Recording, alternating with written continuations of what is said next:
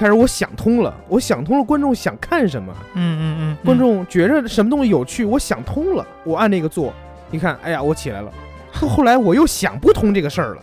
我又开始跟一开始做视频那会儿，就想把什么都讲了，什么都包含了，嗯就是所谓那种干的东西，又往上堆了。那个时候我又想不通了，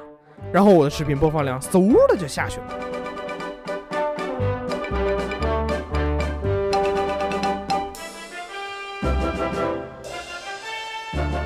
观众老们大家好，哎，不对啊，今天应该是听众老们大家好，我是封建九七郎。估计收听这个节目的观众老们对这个名字可能不太熟悉吧？我是在哔哩哔哩特摄区做特摄的幕后故事讲解的一名小小的、非常普通的 UP 主。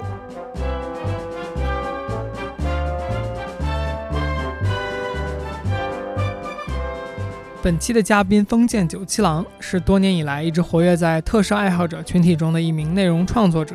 也是大白多年以来的好友。特摄呢是特殊摄影的代名词，基本上可以指代日本的奥特曼呀、假面骑士这类的作品。早期作为一个动漫爱好者平台的撰稿人，九七也积累了一些名气。按今天的话说，也写出过超过十万加流量的文章了。最近两年，九七转型 B 站，并且迅速成为了一名总播放量超过五百万的 B 站认证新兴 UP 主。他最高的单个视频就有超过一百二十八万的播放，同时获得了六万以上粉丝的关注。在本期的天娱兔 FM 中，我们和九七探讨了很多对内容创作的理解，对独立内容制作者的热情和妥协的看法，为什么从写文章转型做视频，九七与特摄的故事，甚至是他对视频商业化的看法。这些呢，都是我们一直以来对如此成功和大流量内容创作者的这种好奇和疑问。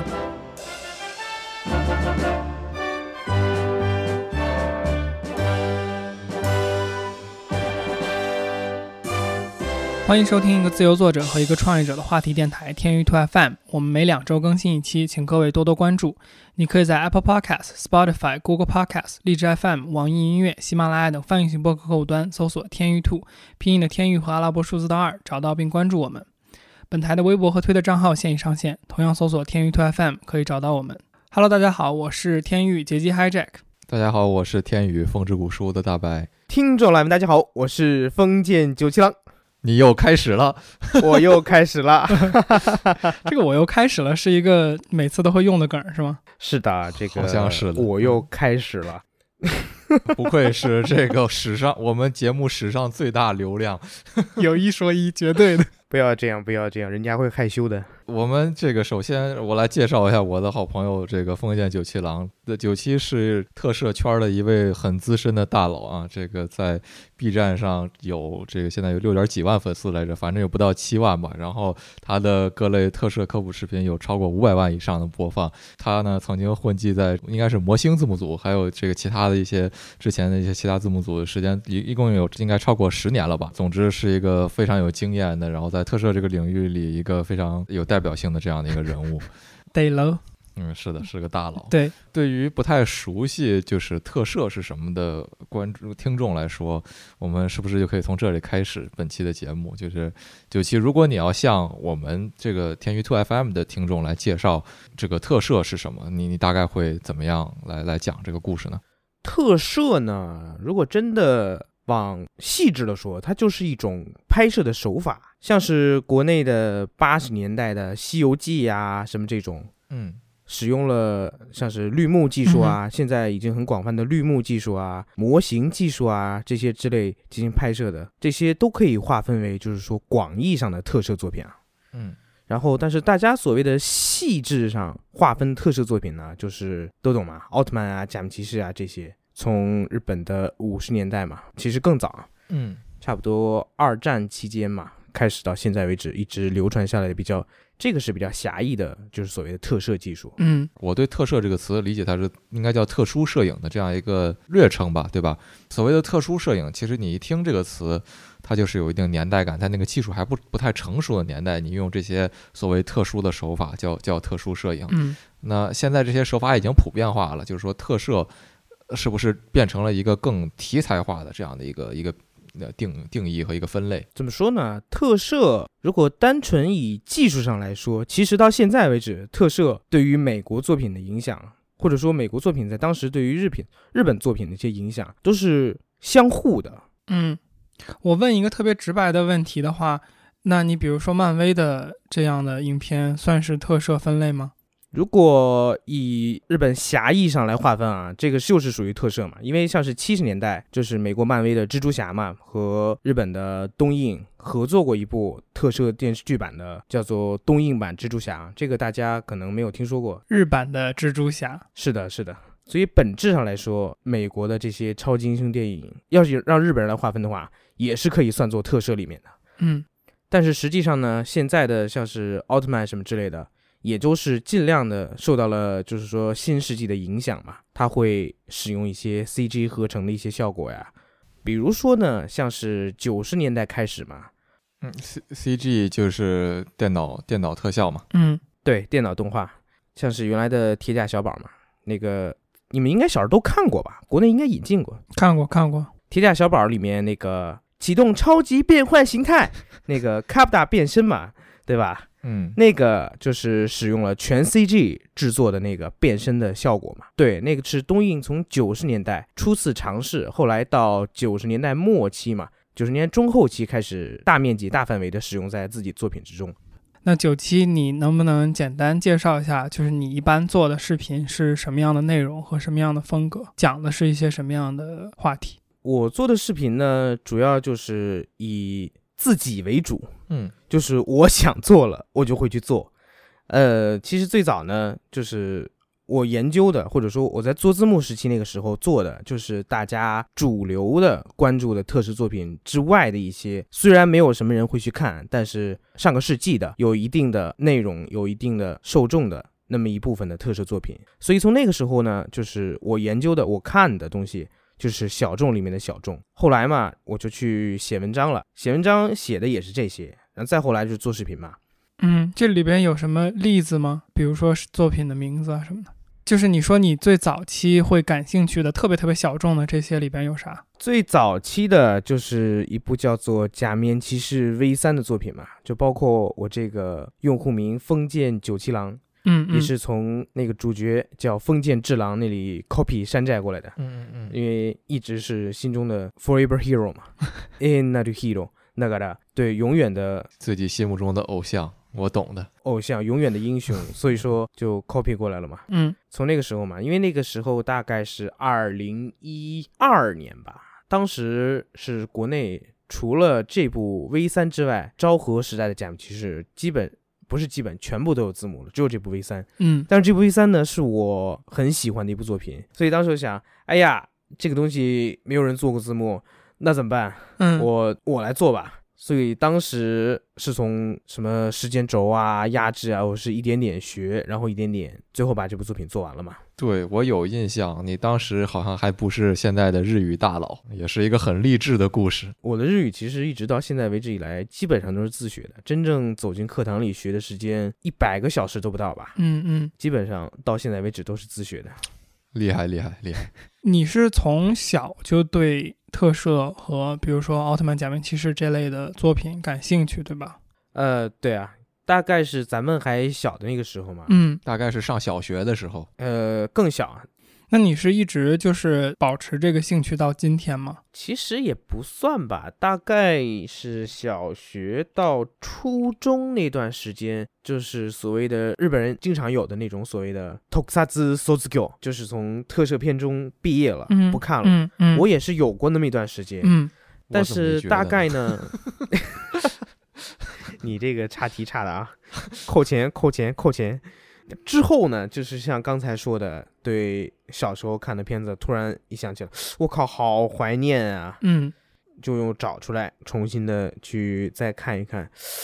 我说这个东西里面含有的一定的当年的制作者想表达的东西，虽然它是低年龄段的作品，但是制作者包含在里面的东西，是你年龄越大一点，可能看的会比小时候看的有不同的感悟感想。嗯，继续到就是做视频啊，我我一直特别好奇的一个点，因为我我会看到就是各种视频平台，或者说抖音也好啊，就是哔哩哔哩也好啊，很多的博主、内容制作者会在自己的这个内容里边去，比如说消音啊，或者说去把一些本来有的字幕，假设这两个字儿他觉得可能不不太方便去被说到，然后他就会用一个对自我和谐的方式，比如说这个把这个字幕变成拼音的首字母，经常会看到这种东西。然后我在看你的视频的时候，比如说你最火的那期一百二十八万左右播放的那一期视频里边，也有类似这样的现象存在，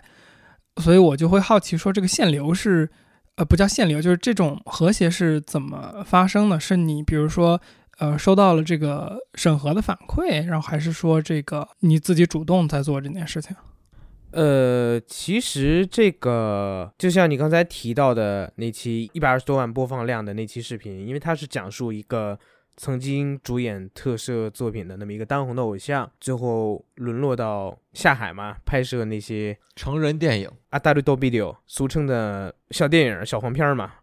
这一期它就是题材会比较敏感嘛，按现在国内尺度来说，就是不是那么正能量的内容。嗯嗯嗯，一般呢，像是哔哩哔哩这个平台，你一天之内播放量能到五万啊、七万还是十万左右的话，它就会收录进你当期的热门儿，会有这么一个主页的推荐位，它会通知你吗？它会以私信的方式告诉你，你恭喜你嗯这个视频被选中，成为了推荐位啊什么之类的。我从来没有收到过这样的消息。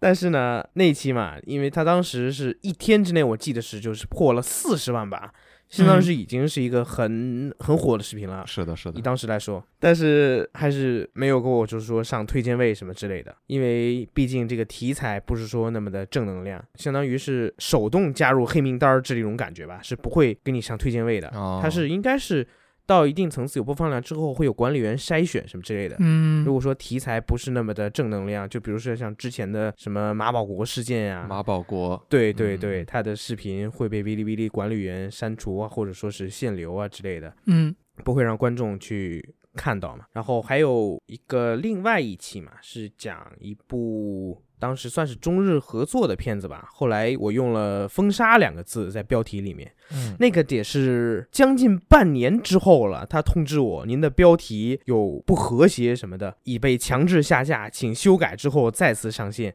啊！我傻了一下，半年前的视频也能给我下架吗？之后我就把这个“封杀”两个字儿改成了“强制消失 ”，然后又重新给放上去了。包括像是你说的那个抖音之类这些短平台嘛，他们会把什么钱呐、死啊这些比较敏感的字眼儿，用那个 emoji 啊，或者是对，字母啊来代替，这些都是当下国内的一些平台的自我属于管制吧。像是前段时间看这个综艺嘛，综艺里面会有时候什么会出现，哎呀，笑死我了，对，死字儿都打了引号儿，可能是现在的一种管控的方式吧。我们越发明显的看到舆论的导向，或者说你什么能做，什么不能做的导向，这个东西是时时刻刻在变化的。对，这个这个东西我，我觉得是，嗯，大家懂的都懂吧。但是这“懂的都懂”这句话听上去就很很故弄玄虚。嗯但实际上，我想说的更多就是说，在我们现在所处的这个网络环境里面，受到管制的东西比我们这个很多年前想象的要多得多。无论是在你人在哪儿，无论是你身处在哪个国家的这个媒体之下，所以说，我们最开始认为互联网是一个自由的表达空间，这个东西在呃一定程度上是对的，但是同时它也在一定程度上，就是说这个这个媒介也在塑造我们的生活，这个东西是一个越来越被大家认识到的事情。对我同感，就是说这个东西不只是发生在所谓国内，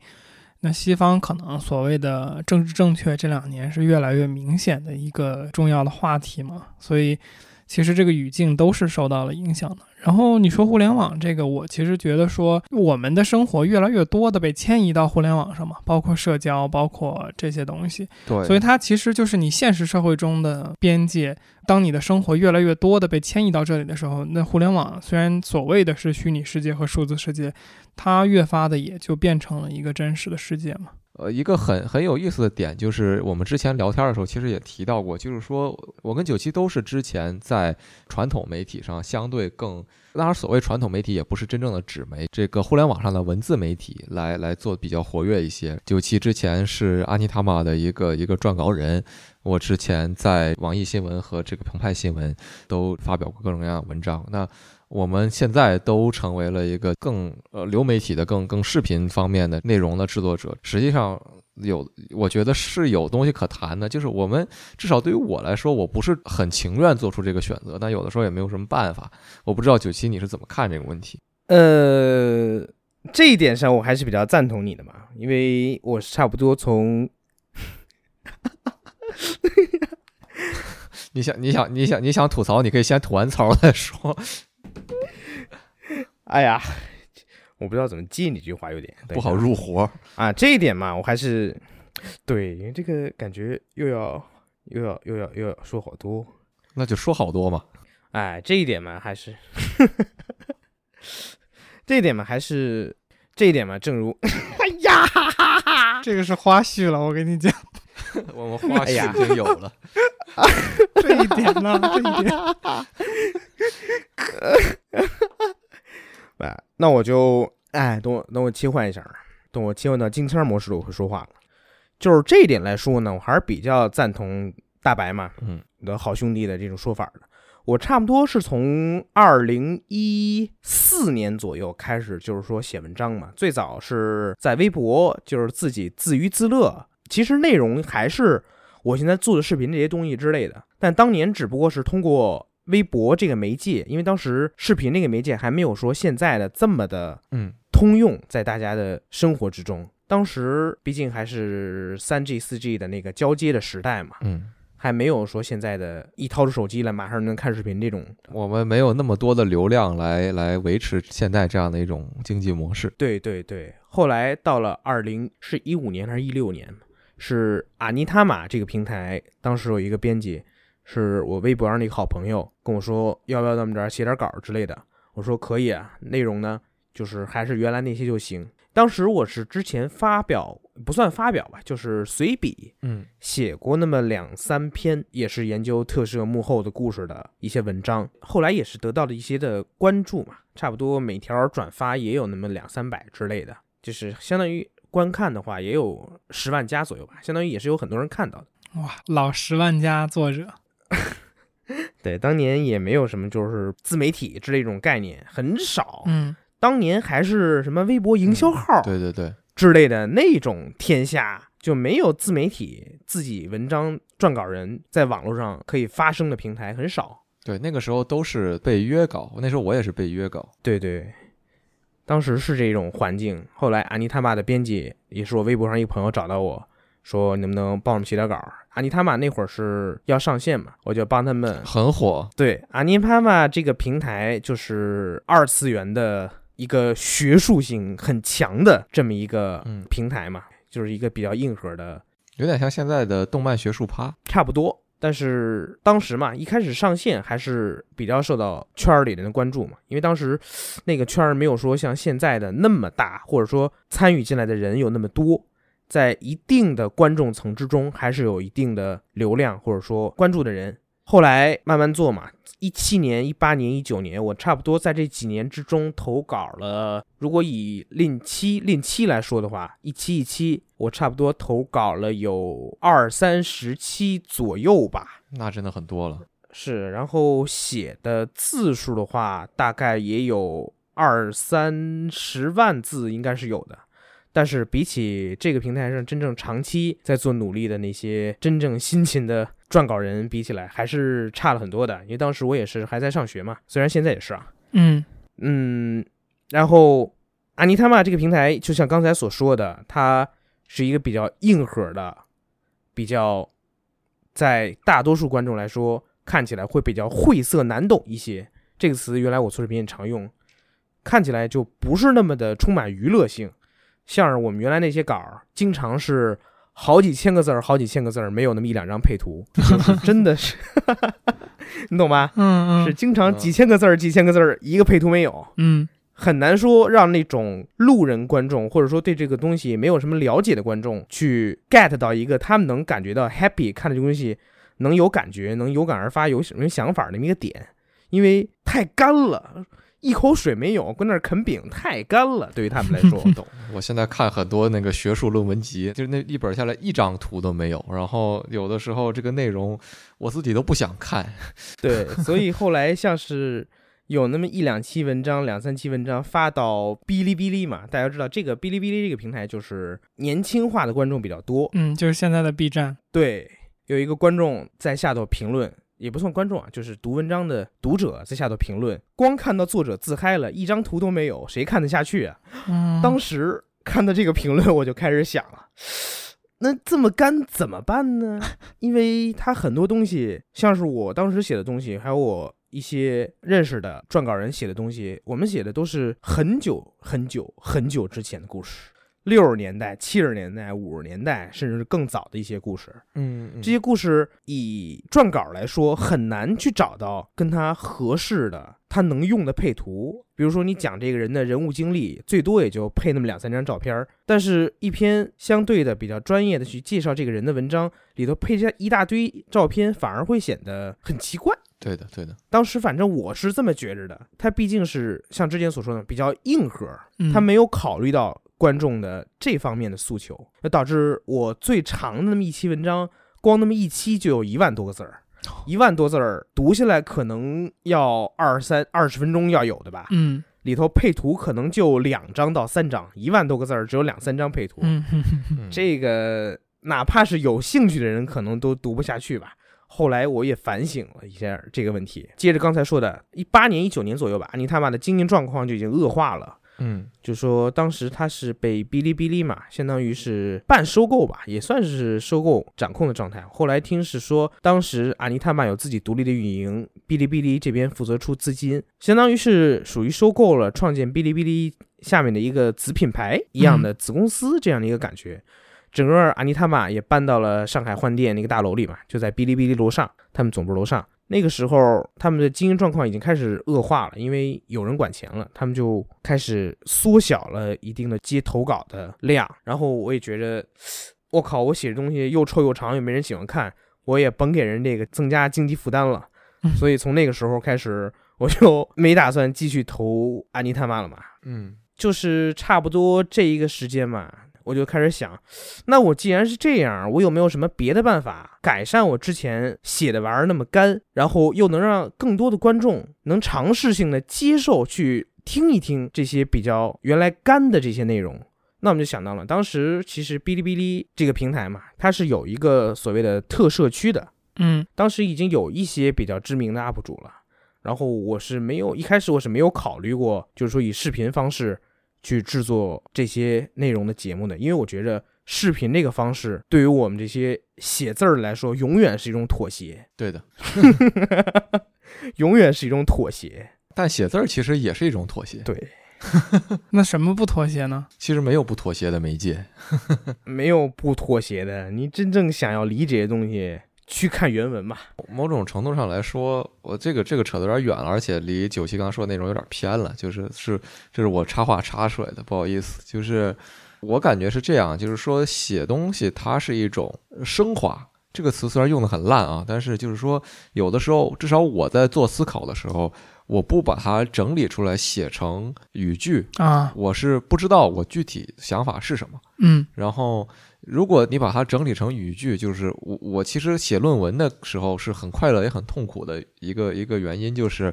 有的时候我会发现这个观点它根本不合理。然后就我自己想的这个东西，它根本它根本就不 make sense，它这个前后的这个东西是是不应该这么说。那这个时候我就要想，为什么这个这个东西应该是什么样的？不然的话，你不把你自己的论点论据落在实处的落在纸上的这样一个媒介的时候，你就随口那么一说，你对面的人就随口那么一听。特别是大家关系还不错，有的时候大家熟，但是认识没有那么熟的时候，就也不会特意去跟你较这个真儿，大家就啊啊啊就过去了。这样其实是不利于你做复杂的思考的。嗯，那那视频它无可奈何的就是就是有这样的一种，就是它妥协的更更厉害了。不是说视频没有它的优势，是因为就像九七说的，就是说媒传统媒介有的东西确实是没有人看，那哪怕九七还算至少在我眼里已经算比较成功的了，因为因为我自己的我自己的这个这个粉丝量和观看量。连九差不多是九七的二十分之一嘛，这个观看我 B 站的知道我大概也就三千多粉丝左右的这样一个水平，现在相当成功，好吧？我做的内容甚至妥协的不是一点半点儿，是因为我的很多东西本来甚至连在传统媒体上都不是，我本来的东西就是这个应该放在论文里的、放在期刊里的东西，那我只能。把大多数的复杂论点和这个背景知识都摘出去，然后尽可能的挑一些我觉得会有意思的东西来讲一讲。当然，我觉得从我自己的角度来看，我讲的也并不好。我我说这番话的意思不是说我在甩锅给这个传统媒介的消亡和我自己对新的这个视频平台的一种。不适应，觉得他们是作为更 low 的、这个更通俗的、更烂俗的这样一种文化。嗯，不不不是这样，就是说，在不同的媒介里面，你的生存方式是不一样的。当你想要做转型的时候，你不得不思考自己的位置，然后这个时候，有的时候做出的选择。不是那么受欢迎的，是是一种个人能力和个人技术的一个问题吧？我觉得，我其实我就觉得，一定程度上，你们两个在说的一个方向的意思就是，首先，因为现在继续做文章、看文章平台的人是是不是比你们在鼎盛时期要少很多了？对，一一个很很根本的原因就是像九七说的，没钱。那我我开始不怎么接。搞的一个原因，就是因为我最开始是在网易嘛，网易我熟悉的这个这个网易历史的这个大佬们，他们那个平台其实就没钱了，然后那那就没办法了嘛，其实就是也是这么一回事儿。我但是我对这个东西的看法是，在视频它天生就是一个更面向普罗大众的这样的一个媒介吧，你需要让更多的人对你这个东西感兴趣的话，你就要讲一些。大家都能理解的，大家都能认同的东西，才可能进到这个更深的领域里面去。如果你一上来小学一年级、小学二年级，你还对各种知识都不了解的时候，就开始给你讲什么哥德巴赫猜想，什么这个量子物理的几条定律和什么普朗克几几几个定理，这个没有小学生能学明白。你瞧瞧，你一个文科生举的都是啥例子？我举的这些例子应该都应该都挺都挺对的，都是都至少是高中开始学的吧？这个啊，不是吗？这个不重要，我们过掉。你说的越来越偏了。嗯，再说吧。这个我我想说的东西就是说，其实当下的很多批判，其实是在呃这些基础的东西做完了之后，大家不愿意进到更深的领域去。嗯，而不是不应该做这个基础的领域。但是说这番话的很多人，其实自己基础领域做的就并不好。我觉得我做的就并不好。呃，我我在这个之前有一期内容，这个谈过类似的观点，就是说你在网上看视频来学东西是其实是一个很好的方式，但是你应该认识到这个东西它不是一个足够深入的、不够全面的一个东西啊。但同时也不意味着你不应该这样去看，因为因为大家节奏都很快，现在的环境里有无数的新知识每天的。这个出现，我们呃需要时间来把它总结成可以被吸收的这样一种东西。那它无可避免的就意味着你你需要有快速的这种传播知识的方式，来把它更通俗的讲给更多的人。呃，这个东西是需要技术的。你从一个二八法则的角度上来说，其实大部分的知识你花呃，比如说百分之二十的时间，其实你能知道一个大概吗？对，你能知道个大概，大概可能就够用了。就是，嗯，真正钻研到这个领域的人，需要花很多的时间来掌握很多人不需要的知识，这个是一个合理的现象。我觉得我们应该呃学着去接受它。对你指望你作为一个学者，或者说这个这个。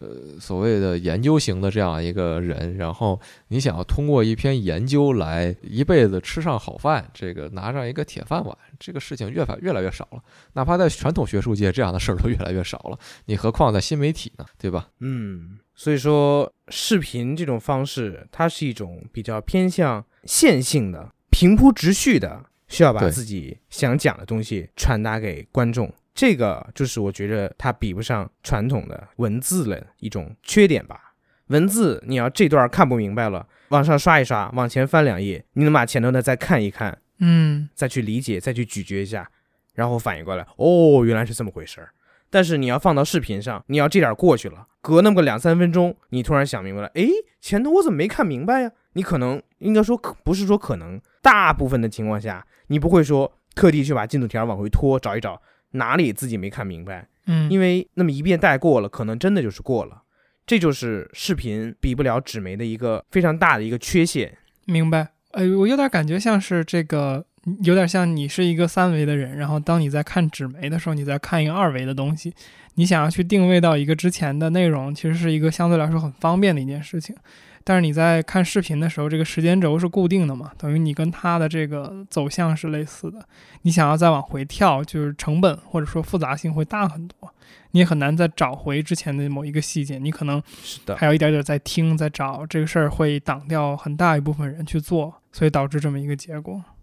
我现在越发看这个东西的感觉就是，呃当然这是我理想化的状态啊，就是说，其实视频这个东西有点像你在学校里上课，嗯，老师上上课不仅是给你一本教材，他还是要在课上来跟你说一些东西，来讲一些东西的。这些说的东西其实就是教材的一个精炼化和一个简单化，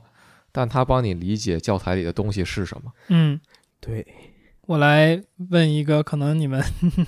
刚才你们都有说到嘛，之前这个做文章，然后写文章的阶段的时候，像大白也有说到，就是他就是一定程度上不做了，可能是比如说这个东西没钱了，然后没有稿费可以发了。我感觉就九七也类似提到了这种观点，但是好像你们转向之后做这个 B 站啊，就是至少我跟更不挣钱。我跟大白的这个接触里边，就是我经常会，比如说在他做视频的时候给他提一些建议，然后我的建议就是，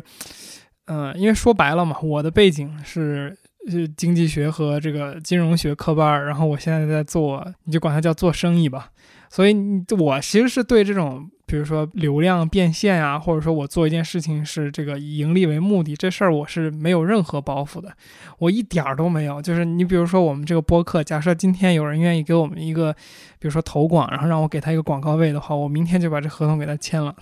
当然就是，当然前提是他我是不是也得签这个合同？这个合同才有效啊！对，当然前提是前提是就是你不能做就是伤天害理的生意啊，不能违法，不能这个什么，对吧？这个这个是一定的。但我就是想表达的是说，你们既在说就是比如说决定不做它是和钱有关系，嗯，但是你做视频之后，九七我不确定，但我的理解里边你也不是在按现在的流行语说你没有在恰饭嘛，你没有在接广告，我没有这个一次都没有过。对，然后大白也一样嘛，大白就估计你们俩是类似的，就是很抵触这件事情，甚至是我只是帮这个啊，算了，这个不提了吧。就是我提也提也没关系。我我是转发过一次这个这跟我有关系的一套书，还有转发过一次 ZA 的一个活动吧，ZA 赞助的一个活动，这都算帮朋友忙吧，这不算恰饭，因为我也没拿到什么好处。反反正就是就是我们确实这、呃、没有恰过饭，这个这个是是肯定的。对，来吧，给我讲讲。就我很好奇的是这样，就是我觉得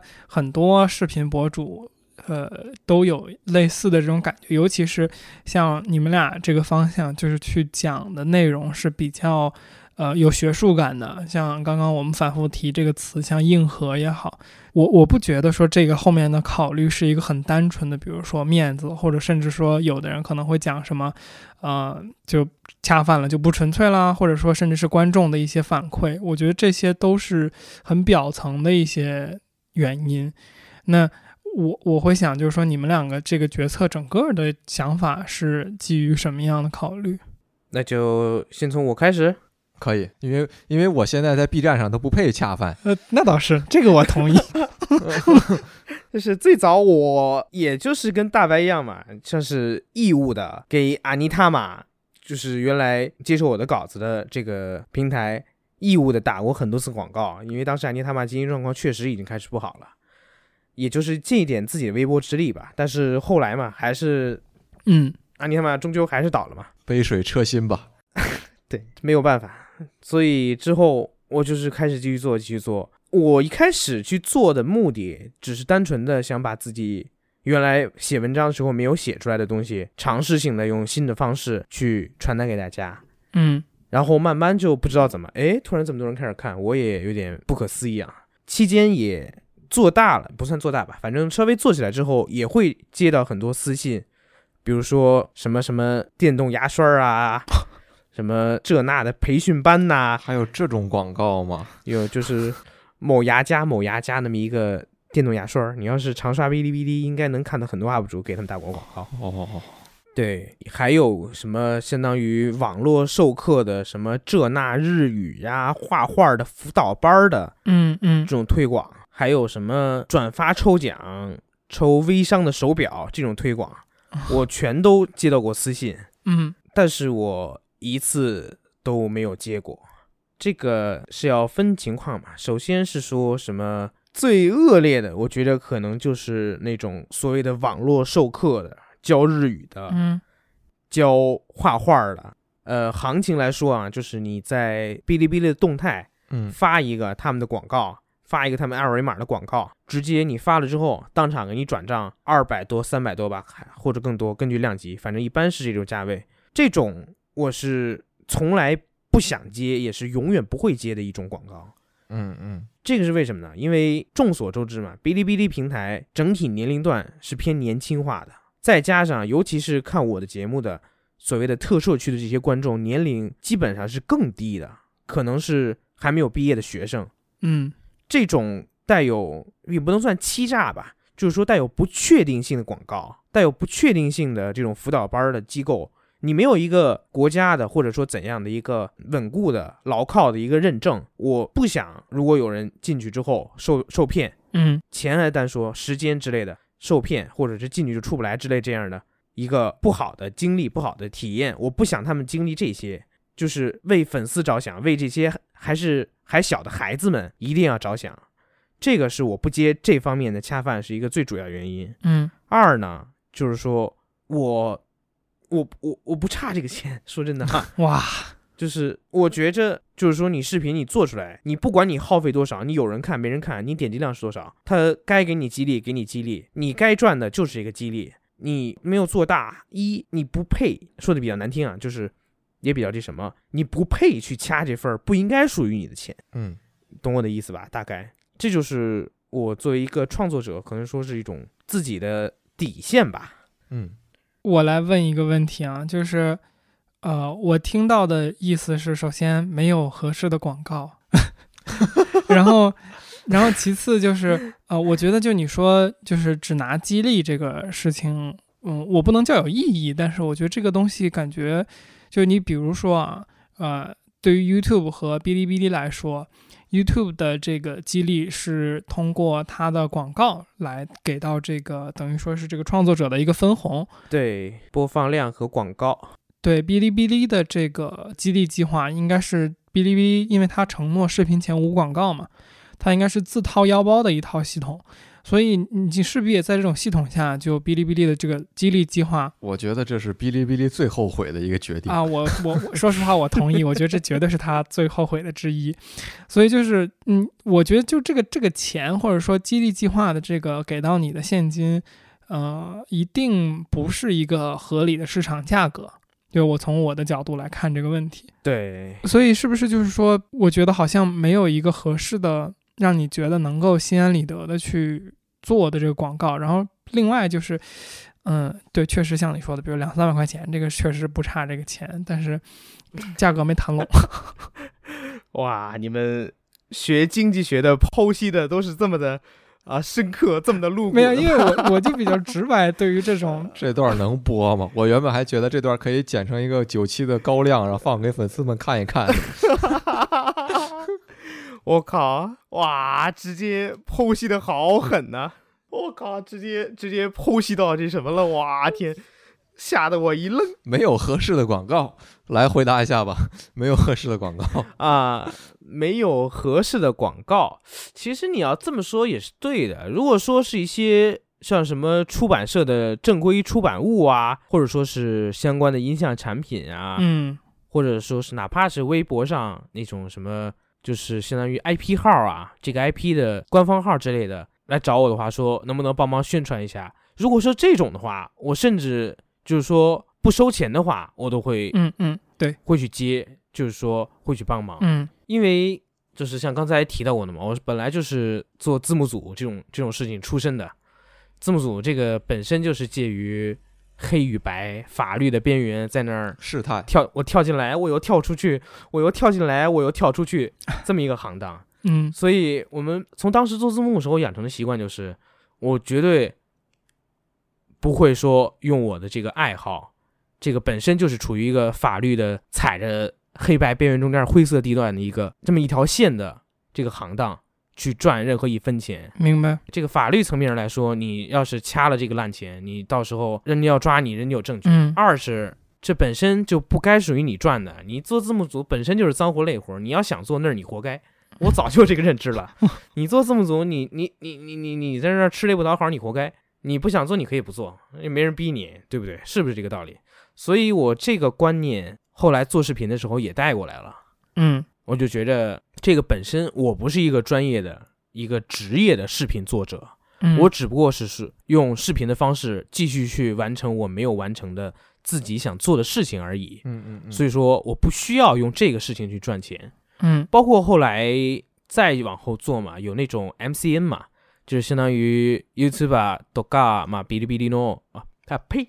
就是相当于那个 YouTuber 啊，或者说是哔哩哔哩的 UP 主，那么嗯，一种艺人管理的那种机制的公司。艺人经济，对对对，艺人经纪公司找到过我，有那么两三家到四家、五家左右吧，但是我一个都没有给过回信儿，因为我觉着这个只是我一个兴趣，并不是说我以后我需要靠这个，嗯。我需要靠这口饭，没有这个没没这个钱我不行了。嗯我目前的阶这个阶段来说，我只不过是以这个为自己的副业，来进行一个自己的兴趣的发散，一种传达给观众一种传达。所以说我最后决定一分的所谓的烂钱嘛，肯定是不会掐的，嗯嗯，也就到现在为止了嘛。不过最近也连广告商都没人找我了，已经过气了。没有没有，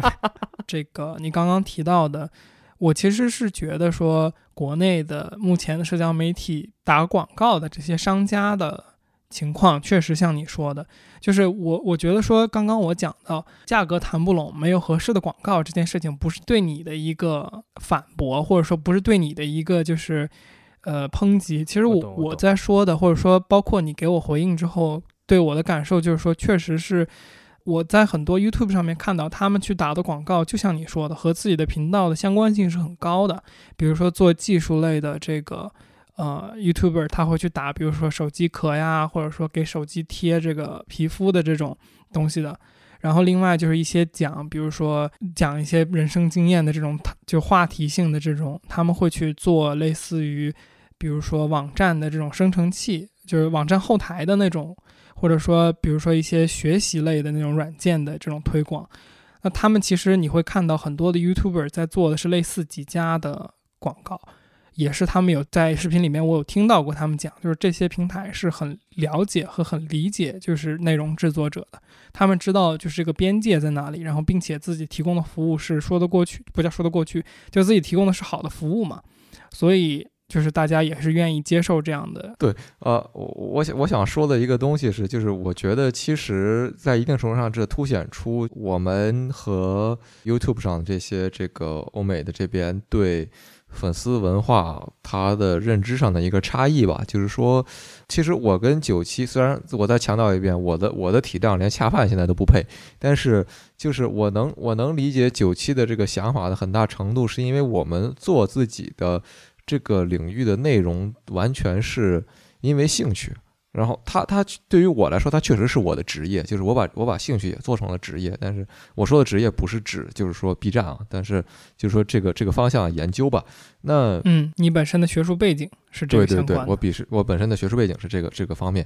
那其实这个就说明。呃粉丝的这个参与式的这样一种文化，它体现出的一种特性吧，就是说，他对于自己爱好的一种纯投入吧，就是因为我们讲它是一种 labor，它是一种干活的这样一种感觉，而它是一种嗯无偿的奉献的。那这种状态下的粉丝文化是一种相对比较健康的，就是说他会乐意有人来跟他更多的分享这样的一种文化，而一旦你变成了一种商业性的东西之后，你就按照按说的说的恶心一点，你就失去了你的纯粹性。而一旦你失去了你的纯粹性的时候，你就没有办法再说服更多的人喜欢你的爱好了。啊，我听到这个之后的感受是说，我甚至可以把这个类比的一个东西是，呃，免费的内容更容易传播。嗯，对，它它其实有类似的感受在里边的嘛，就是你没有广告，一定程度上就是一个收费嘛，就是那种意义上的收费，对你时间的一个收费。嗯。对，呃，我想说的另外一点吧，就是也算对你这个做一个回应，就是粉丝文化嘛，它呃很大程度上还是比较包容的。那就像九七说的，如果我们利用这种粉丝文化的包容性来去做，就是完全不相干的领域的这种生意的话，这个吃相是非常难看的，而你你实际上是在破坏你你经营的这一套东西的生态环境。那至于说为什么接相关领域的内容广告，无论是纯义务的帮忙，还是真的能从中赚钱，都是相对可以被接受的的一个原因，其实就是也也是为什么现在我们看到很多的人把自己的这个内容做成了付费的，或者说他做成了一个这个更有消费项目的这样一个内容，还能够被接受的原因是。他恰的不是烂饭，对他恰的不是烂饭。一个文化在逐渐兴盛的时候，以特别是我们喜欢的很多东西是一个小众的亚文化，它被主流接受的一个最直接的方式就是你能被大众和大众文化和大众媒体所接受。那这样的一个过程当中，就是当更多的人涌进你的你的这个领域里之后，商业化是一个很自然而然的现象。那粉丝们自己把自己商业化之后，他能够比外界展现出更多的对自己行业的热爱和理解，这个是别人所给不了的。就比如说，这个很多美国那边这个做类似于二次元周边代购的这些东西，最开始就是类似于一个。地下的这些这些东西，就大家自己现在有点类似于，有的时候我我我我给九七一些钱，让他帮我买个什么东西，然后给我寄过来，这种非常传统的模式。那比如说，当这种这种事情多了起来之后，九七会发现，哎，这个生意其实可以赚点钱。那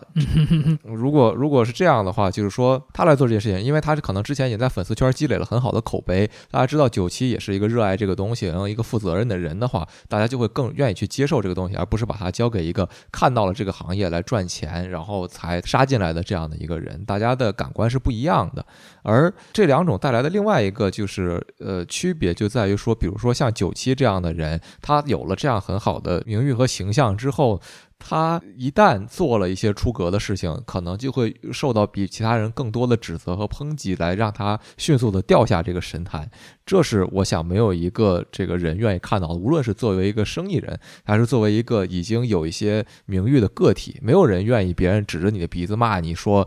呃，你你已经不是当前以前那个老老实实做东西的你了。而而你知道这件事是真的，这是最可怕的。嗯，我理解，我理解了很多，就是这个包袱的这个复杂性，说出来了很多我之前完全没有考虑的内容。嗯，这个有一个实例，就是说我们这个特摄区有那么一个算是体量比较大的名 UP 主吧，他之前酝酿一期比较长的节目，憋了很久，那稿子没憋出来，但是中间儿他会接很多很多的广告，从一开始粉丝理解，自愿给他捧个人场。嗯嗯嗯，让他掐，让他掐，让他掐之类这种，嗯，从理解到了最后，大家群起而攻之，你的节目做不出来，掐钱掐的挺爽，说他没有了初心。但是这位仁兄后来嘛，还是那期节目干出来之后效果很好，嗯，相当于把口碑就是赚回来了，嗯。嗯。中间我记得最反应激烈的那一次，是他接了一个国内的所谓的那种捡漏群那么一个广告，嗯，然后这个。之前也登上过中国的国内的新闻啊，嗯，就是一个不是那么合法合理的那么一个广告，不是那么正规的广告，再加上这种粉丝一开始少量的接触这些广告，可能评论会说，比如说弄一个什么培训班的下头评论会调侃性的，哎，我买了二十箱，真好吃，隔壁的孩子都馋哭了什么之类的，这种带调侃性的。一些评论以激发其他人帮他一起去把这个抬起来，让什么，呃，算是广告主吧，看到这个人有一定的量级。嗯，但是这种事情一旦多起来，连粉丝就是自身对他有好感的人都会对他没有好感。这是一个我觉着现在国内这个行业不是很成熟，但是面临的一个非常明显的一个问题。嗯你这个行当就是包括广告什么的，广告主这个行当之类的，给这些 UP 主让他们去投广告，它并不是一个非常完善的一个体系，不像那个 YouTube 那种你在看游戏视频，它给你推游戏广告这种给你精确投放的嗯，覆盖，明白。对不对？所以说它是一个很生硬的那么一种广告，反而会双输吧。广告主和 UP 主，一个是砸了钱没有效果嗯，UP 主这边是广告打出去了，自己除了赚了一点点钱之外，名声败了。这是一个现在很可怕，也是发生在很多 UP 主身上真实的一种情况。嗯嗯包括看的有那么几个 UP 主，也因此就是掉粉嘛，然后或者说是呃失去了很多的观众，嗯嗯，这个是现在很很残酷的一个现实嘛。明白。哎，我接一个问题，刚刚你有说到，就是比如说掐烂饭，然后会被粉丝骂。嗯，当然我们知道你没有这个情况啊，但是我觉得就做视频到一定的这个量级，包括有一定流量之后，这个是不是被骂是一个没有办法避免的情况呀？呃，被骂这个事儿，就看怎么说 UP 主自己的最根本的他个人的心态问题吧。嗯哼，像我，我我习惯了，你骂我，我就当哈哈哈他看了我视频了，我我不会往心里去。嗯但是像我的一些朋友会因为这些评论很走心，真的是很走心。你说你的朋友就是其他的 UP 主和做视频对对，其他嗯的 UP 主，像是原来我做过那么一期，就是奥特曼的，算是一个非官方认证的番外篇的一个讲解吧。嗯那个作者是画金肉人，不知道你们听过没有啊？一个也是、啊，听说过，听说过。对日本很有名的一个一部漫画啊，叫《金肉人》。他们两个作者在学生时代画的奥特曼的漫画，但是当时是没有拿到授权，然后内容也是比较过激的，就是把奥特曼整个全家恶搞了。什么奥特之母被奥特之父戴绿帽子，奥特之父跟这个小怪兽还还出去这个偷情之类这种 奇奇怪怪的内容啊，对，就相当于把那个粉丝心目中的光明伟岸的形象，整个给砰的一下嗯，给嗯击碎了。这么一部很恶搞吧，现在叫恶搞的这么一部作品。这部作品当时是评论区是收到了很多的，就是对作者还有对这部漫画的抨击、辱骂，嗯也基本上是到了辱骂的程度了。当时这部作品我本来它是有两集的，我是打算分上下期讲解的，但是上期做出来反响非常不好，我下期就放弃了，我到现在都没有做过。嗯，但是怎么说呢？这部作品呢，他们他们这个作者确实当时也都只是学生，嗯做出来的东西虽然没有授权嘛，但是当时是没有用此去盈利的。但是因为它这个内容遭到了这个 IP 的粉丝的厌恶，导致连带着我的视频啊也风评被害了。嗯，所以说这个也是一个我自己的亲身经历吧。嗯也是被骂的嘛。还有另外一个例子吧，另外一个例子是讲解一部叫做《赛文二世》的这么一部搞笑片儿。它制作期间，它这个播放这个搞笑片儿的这个节目停播了。嗯停播的原因是这个节目当时请到了 Beyond 嘛，香港的 Beyond 黄家驹嘛。嗯黄家驹在日本就离世了嘛，因为这个节目拍摄的时候，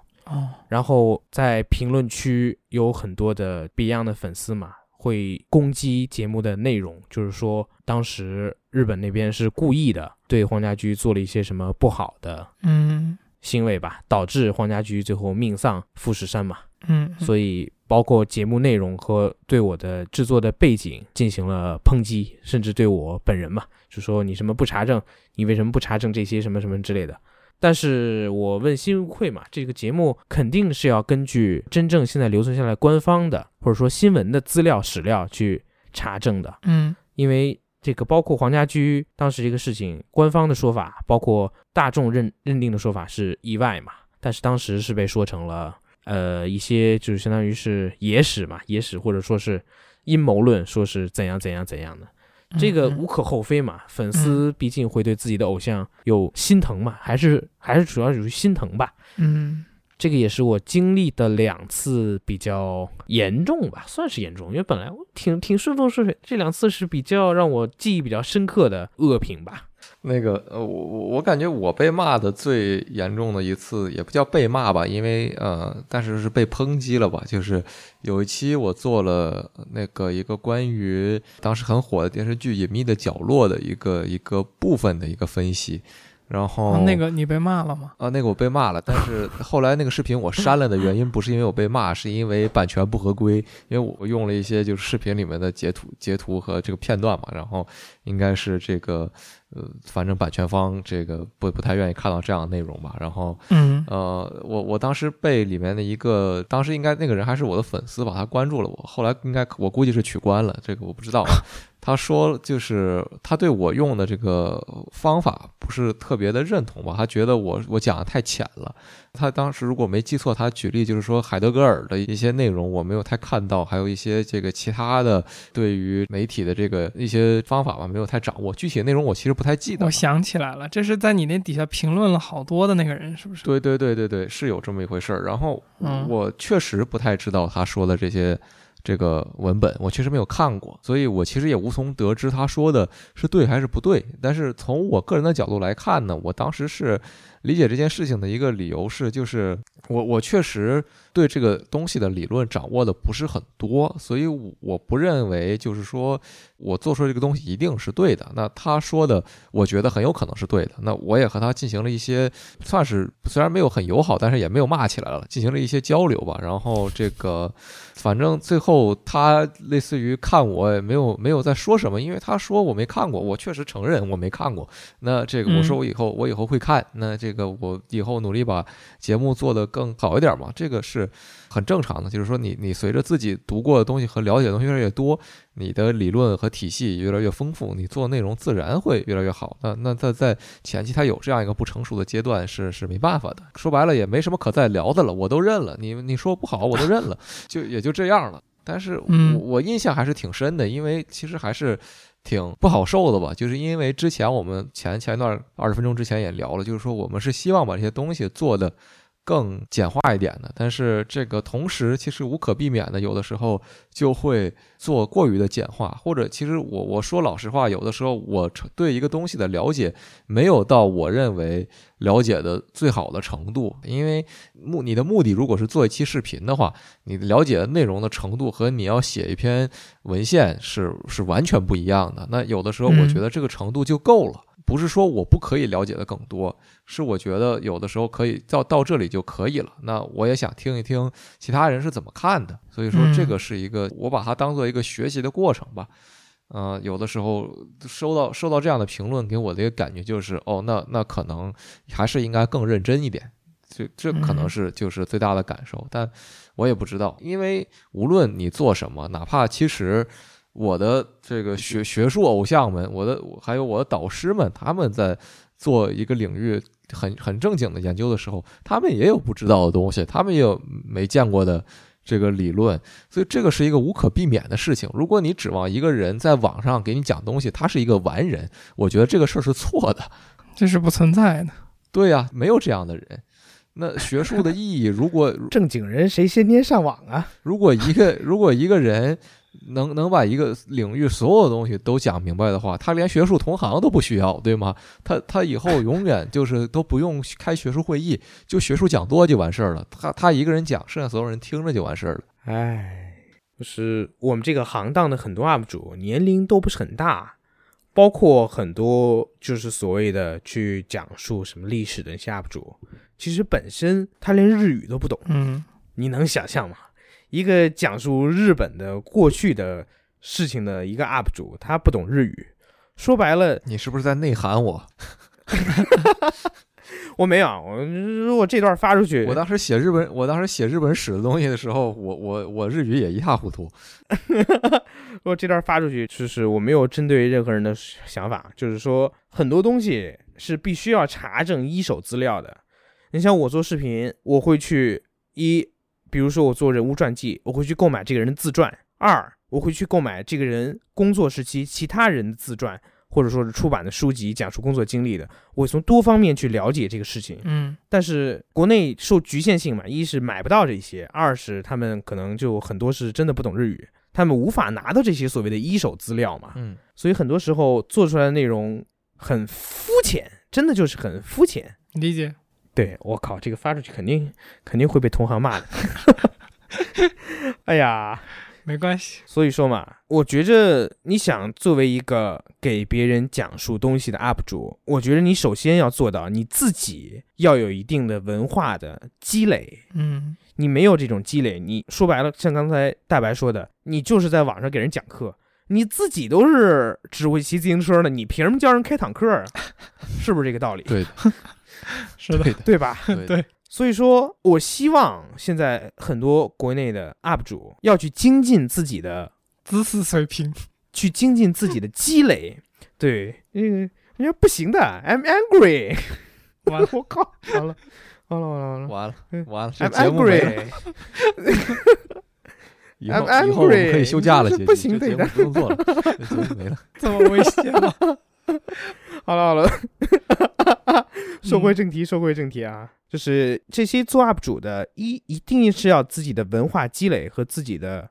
专业，不能说专业啊，就是说你哪怕是兴趣，一定要有一定的素养，嗯。才可以在网上去给别人去讲这些，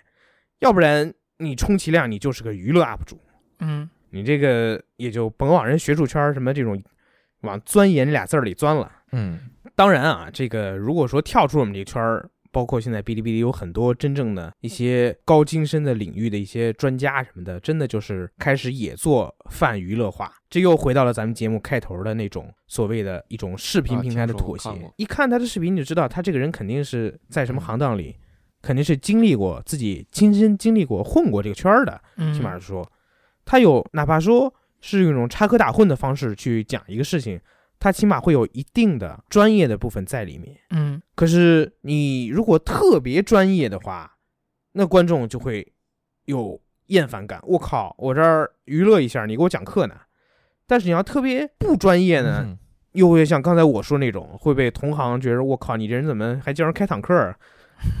观众也多多少少会觉得这个人不够专业，还在这儿给人大砍特砍。这个就是一个很难找到中间那个平衡点，找到取舍点的那个很微妙，非常难，非常难。我觉得，嗯对我觉得如果能找着这个点，那这个人肯定是能以后继续往大了做，做成真正专业的 UP 主。嗯，就嗯天天恰饭也就给有人在下头鼓掌那种。希望我们都可以做到，能找到这个点吧，我们都可以做到这一点吧，对不对，大白？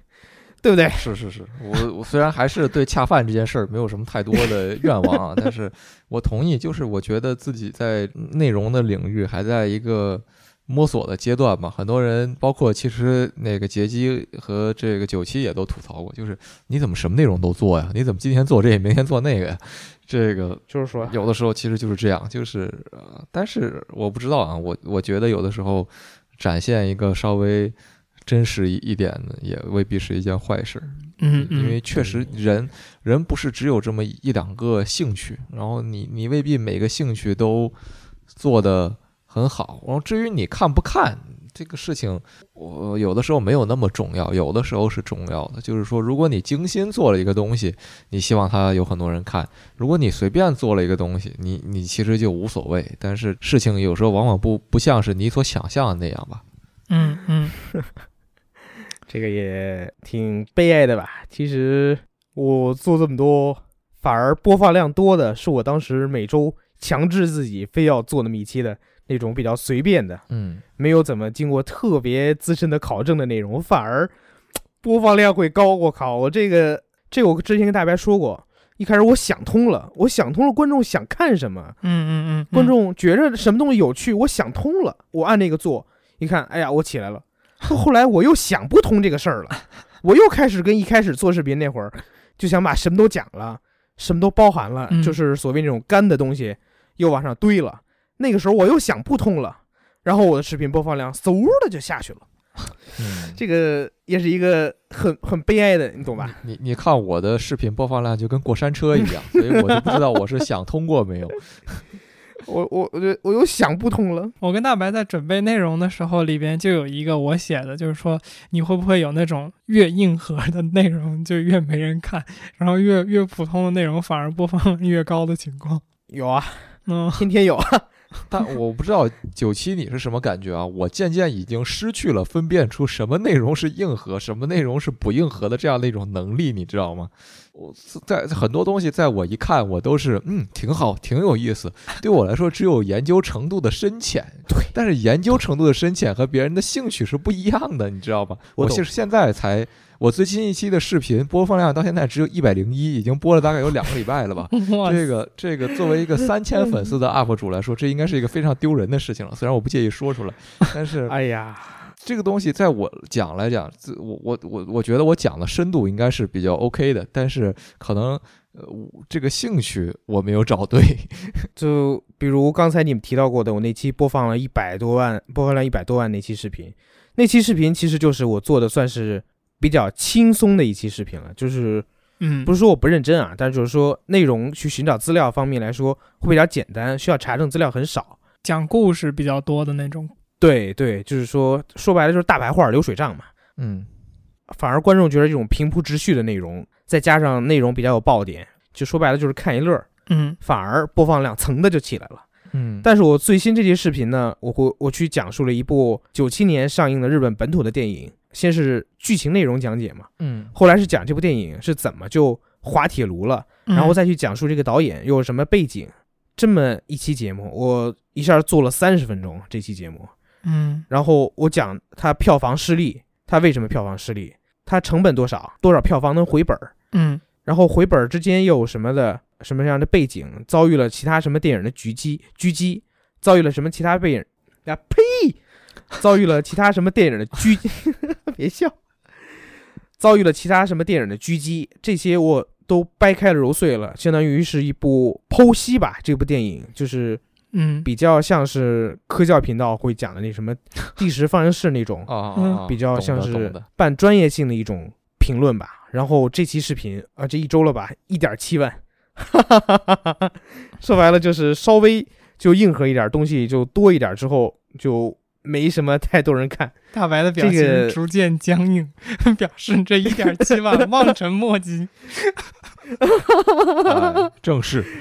哎，这个也是很没办法的，难啊，嗯，挺有意思。怎么才能找到这个平衡点呢？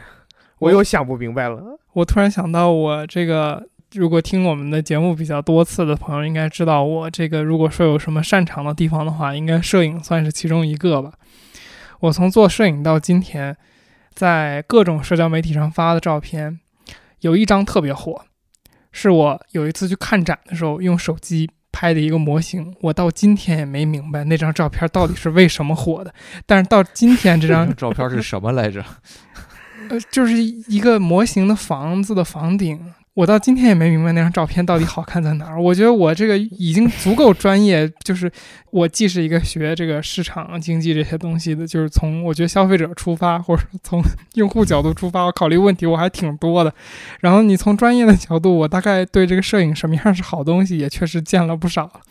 但我真的不搞不懂那张照片到底好在哪儿，到今天还有人给我点赞。哎，这个我懂你啊，嗯就是去年嘛，去年我会闲得无聊，把一些就是说特摄片儿拍摄的幕后的故事之类的，写那么一两百字儿，相当于随笔嘛，嗯随笔发个微博之类的这种。因为微博反正不赚钱嘛，我就发着玩儿，其实就是、嗯动辄随随便便就三四百、四五百转发，我当时就愣了，到底现在观众想看的东西是什么呢？真的就是这种随笔性质的图一乐的东西吗？我就想不明白这个问题，想不明白，想不明白，我就越觉得就我这种反而是把风气有点那么带偏了，就太就按我自己话觉着，我是对泛娱乐化，我是觉着多多少少我本身是有一种抵触的情绪的，嗯所以那之后我看这种方式火起来了，我觉得这不是一个好兆头，我就不发了，嗯干脆我就不发了。这个很有追求。很有追求，是很有追求。就是不管是什么领域，总得有那么一些人去追求更高一点的层次吧，去研究。那为什么就不能是我们呢？所以就像我之前我说过一句话嘛，就是世人向往左冷禅，唯我独爱令狐冲。我不想去追求什么那些所谓的名和利，就是我自己玩的开心，我笑傲江湖就得了，自己开心就完了。这就是我一直以来做东西的一个所谓的初衷吧。我觉得说不定也一定程度上是因为有这种觉悟，才能做出好的东西。也不知道我的观众层面里有多少知道左冷禅和令狐冲的，我怀疑你们俩都不知道，我还是我怀疑你们俩都不知道，还是知道的，我还是知道知道的，好吧？我知道令狐冲的，真难得，啊，真难得。你要说我看过吗？我真的没看过，但我是知道的。左冷禅嘛，就是一直想当五岳盟主；令狐冲嘛，就是华山大师兄，嗯，就天天只想着喝酒，跟小妹妹嘻嘻哈哈，这么一个人，就是一个是向往名利，一个人是向往自由。我反而觉着后者才活得比较轻松自在，嗯前者要考虑的事情太多了，嗯，不是不适合我做。嗯，OK，听起来像是一个非常好的结语。是的。好，哎呀，这个让我想起了一件事儿啊，当时是初中吧，老师留了一篇，就是当时课堂上写篇作文，哎呀你想起来那件事儿了是吧？课堂上留了一篇作文，是说，哎呀，我在梦中还是说什么，我见到了谁，他教给了我什么，什么这我好像么一个命题听作文。说过这件事情。哎呀呀呀呀呀！然后我写了一个，我写的什么来着？我写了一个，在我的什么梦中，什么曹操告诉我什么什么什么，然后这个人大白他写了一个在梦中德川家康告诉他什么什么什么，我们俩是全年级的最低分儿。我们两个的文章被老师拽出来批判，我靠！他不是还写过一篇文章，说我读懂了德川家康，然后老师跟他说就是，这篇啊，文章，就是那篇，就是那篇，就是那篇。哎呀，一个是曹操，一个是他妈的德川家康。哎呀，这是怎么会有这两个？怪胎呀、这是我唯一一次跟九七拿同一个作文分数。我记得大白当时很自豪的给我讲这件事情的，说这个老师说你这几百字的作文怎么可能这个读懂德川家康？大白说，我哪里是几百字读懂德川家康，我是几百字告诉你我读懂了德川家康。对呀、我是几百因为那个老师连德川家康是谁都不知道。对呀、然后我就我就从此失去了跟他争论的这个这个性质。我觉得你不配跟我说话。哎呀，你为什么这期的结尾这么精彩？就是你从那会儿就开始有了这种文人的酸臭气。欢迎收听一个自由作者和一个创业者的话题电台天娱兔 FM。我们每两周更新一期，请各位多多关注。你可以在 Apple Podcast、Spotify、Google Podcast、荔枝 FM、网易音乐、喜马拉雅的泛用型播客客户端搜索“天娱兔”，拼音的天娱和阿拉伯数字的二，找到并关注我们。本台的微博和推特账号现已上线，同样搜索“天娱兔 FM” 可以找到我们。OK，完美。哦没得头，